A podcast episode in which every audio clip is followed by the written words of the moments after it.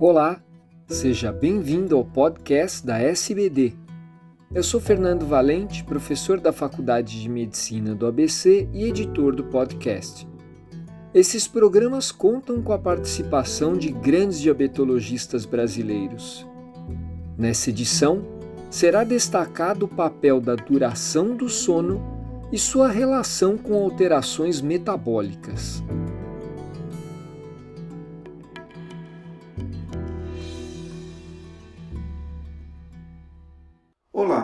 Sou o Dr. Luciano Jacalha, médico endocrinologista, assistente da Liga de Síndrome Metabólica do Hospital das Clínicas de São Paulo e coordenador do Departamento de Síndrome Metabólica e Pré-Diabetes da Sociedade Brasileira de Diabetes.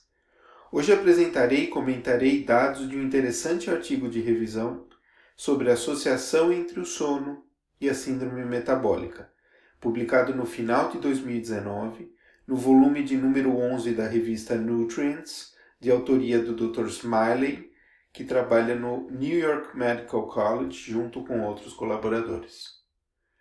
Sabemos que muitos médicos recomendam como ideal para adultos uma duração de sono ao redor de 7 a 8 horas. Menos que isso pode ser prejudicial à saúde, ao bem-estar e ao desempenho do indivíduo em suas atividades. Nesse trabalho, analisaram uma população que faz parte de um grande e conhecido grupo de estudo norte-americano de pesquisa em saúde e nutrição denominado IANES, entre os anos de 2013 e 2014. Esse grupo inclui aproximadamente 5 mil pacientes ao ano, de diferentes estados, sendo uma base representativa da nação e serve para o governo americano elaborar estratégias de prevenção e promoção de saúde. Foram selecionados nesse estudo uma amostra total de 2.737 indivíduos, com idades que variaram entre 18 e 80 anos, tendo uma média de 47,7 anos, sendo 52,3% do sexo feminino. E nesse estudo, o diagnóstico de síndrome metabólica foi definido é, pela presença de no mínimo três das seguintes alterações aumento da circunferência abdominal, ou seja, maior ou igual a 88 cm em mulheres e 102 cm em homens, aumento dos níveis de glicose em jejum com valores acima de 99 mg por decilitro, níveis elevados de triglicérides acima de 150 mg por decilitro, baixos níveis de HDL e colesterol, sendo considerado quando inferior a 50 mg por decilitro em mulheres, e 40 em homens. E finalmente o aumento da pressão arterial, com patamares acima de 13 por 8,5 para as pressões sistólica e diastólica, respectivamente. Além disso, foi utilizado um cálculo matemático já validado na literatura médica para definir dentre aqueles com síndrome metabólica o grau de severidade do quadro. Nesse caso, utilizavam-se scores para os cinco parâmetros que acabei de elencar, determinando um score médio destes. Foi então feita uma análise de correlação entre o número de horas de sono, com a presença ou não de síndrome metabólica, e também outra correlação com a severidade do quadro da síndrome metabólica. Nesse estudo, a média de horas de sono foi em torno de 6,8 horas e cabe ressaltar que esta quantidade de horas vem se reduzindo a cada década, não somente nos Estados Unidos, mas também nos mais diversos países, incluindo o Brasil.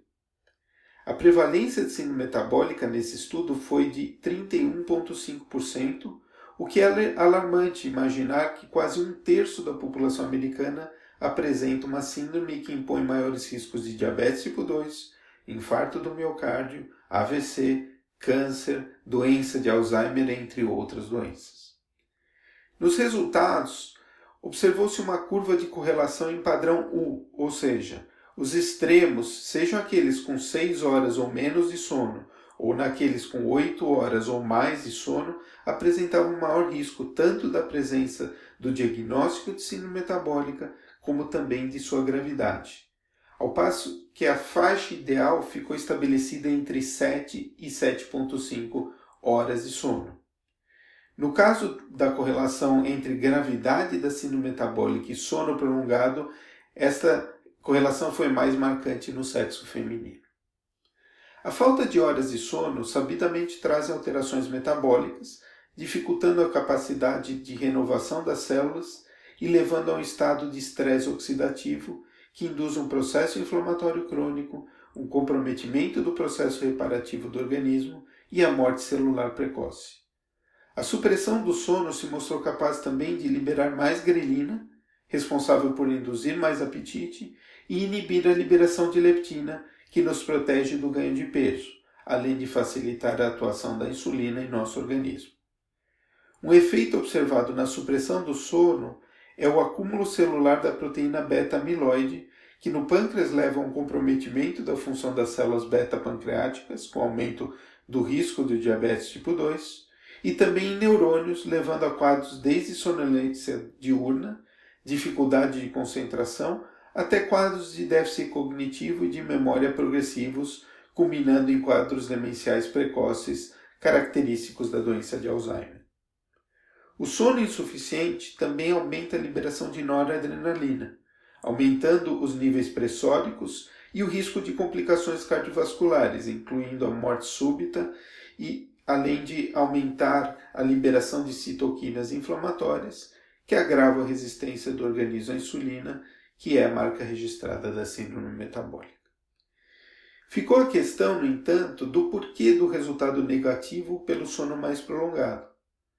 O momento mais importante do sono é o chamado estágio 3, período onde liberamos a maior parte do hormônio de crescimento, que é importante para a queima de gordura, para a manutenção da massa magra e para o reparo de nossos tecidos e a maior parte do sono, estágio 3, ocorre antes da meia-noite, respeitando uma constante de nosso relógio biológico.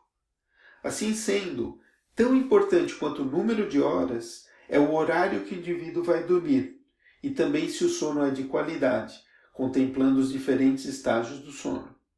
Um sono entrecortado comprometerá a qualidade reparadora do mesmo, fazendo eventualmente que o indivíduo necessite mais horas de sono, mas sendo este um sono de má qualidade, ainda assim será insuficiente para a saúde do organismo.